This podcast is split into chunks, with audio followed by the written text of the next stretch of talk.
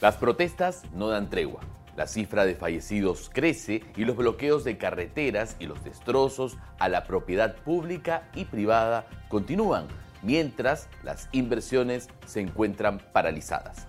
En este contexto y de cara a una solución clara, ¿qué demandan que priorice el gobierno, los gerentes generales del Perú?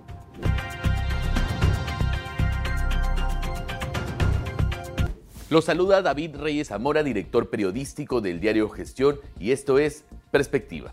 Esta semana, Gestión e Ipsos Perú presentaron el barómetro de los CEOs, una encuesta que refleja las preocupaciones de los 2.500 gerentes generales de las empresas más grandes del Perú. ¿Qué dijeron? Los CEOs han sido claros. El 67% considera que la prioridad para el gobierno debe ser mantener el orden interno y la seguridad, es decir, restablecer la estabilidad política y social del país. ¿Y cómo no podría ser así? Si hay en total 59 peruanos fallecidos y más de 800 heridos solo en enero.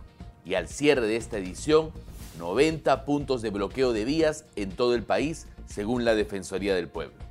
Además, como ha informado ya Gestión, más de 30.000 trabajadores han sido evacuados por incendios, robos e invasiones de campamentos en el corredor minero del sur, según la Sociedad Nacional de Minería, Petróleo y Energía.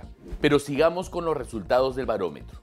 Para el 38% de CEOs, el gobierno debería priorizar en segundo lugar la generación de empleo y la reactivación económica. Lamentablemente el camino parece ser el contrario. Vayamos a las evidencias que nos presentó gestión esta semana. En enero se desplomó en 59% la llegada de extranjeros al Perú, comparado con el mismo mes del 2020, es decir, antes de las restricciones por el COVID. Los locatarios de los centros comerciales del país perdieron 600 millones en ventas en enero debido a las protestas. El impacto ya llegó también a la campaña escolar, donde caerán en 50% los créditos para financiarla. Y finalmente, uno de los golpes más duros para la economía será sin duda la paralización de las Bambas, que esta semana finalmente ocurrió por la falta de suministros por los bloqueos de las vías. ¿Y qué significa las Bambas para el Perú? El ingreso por minería representa el 78% del PBI regional de Apurímac y proviene principalmente de las Bambas. Solo por la paralización de su producción de cobre, la región perderá cada día 5.2 millones de soles en canon y regalías. La paralización, además, afecta a 8.000 trabajadores y 600 empresas proveedoras. Finalmente, para los CEOs, la tercera prioridad del gobierno de Dina Boluarte debe ser el adelanto de elecciones. Sin embargo, la convulsión social parece no ser una prioridad para el Congreso, que esta semana nuevamente fracasó en su intento de adelantar las elecciones. Estamos de acuerdo en que necesitamos reformas políticas de fondo, pero también en que en este momento deben ser postergadas de cara a restarle argumentos a las protestas.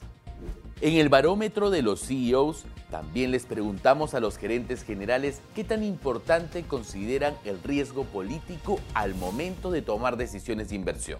Si sumamos los porcentajes de las dos primeras opciones elegidas, veremos que para 9 de cada 10 CEOs, este factor es clave. Coincidentemente, la inversión privada se habría contraído 1.6% en el cuarto trimestre del 2022 según el Instituto Peruano de Economía. Como podemos observar, la caída ya es constante. ¿Y cuál es la proyección para el 2023? El IPE considera que la tendencia se mantendría, ya que la inversión minera caería entre 15 y 16%. Macrocónsul estima que este año la inversión privada caerá en 3%.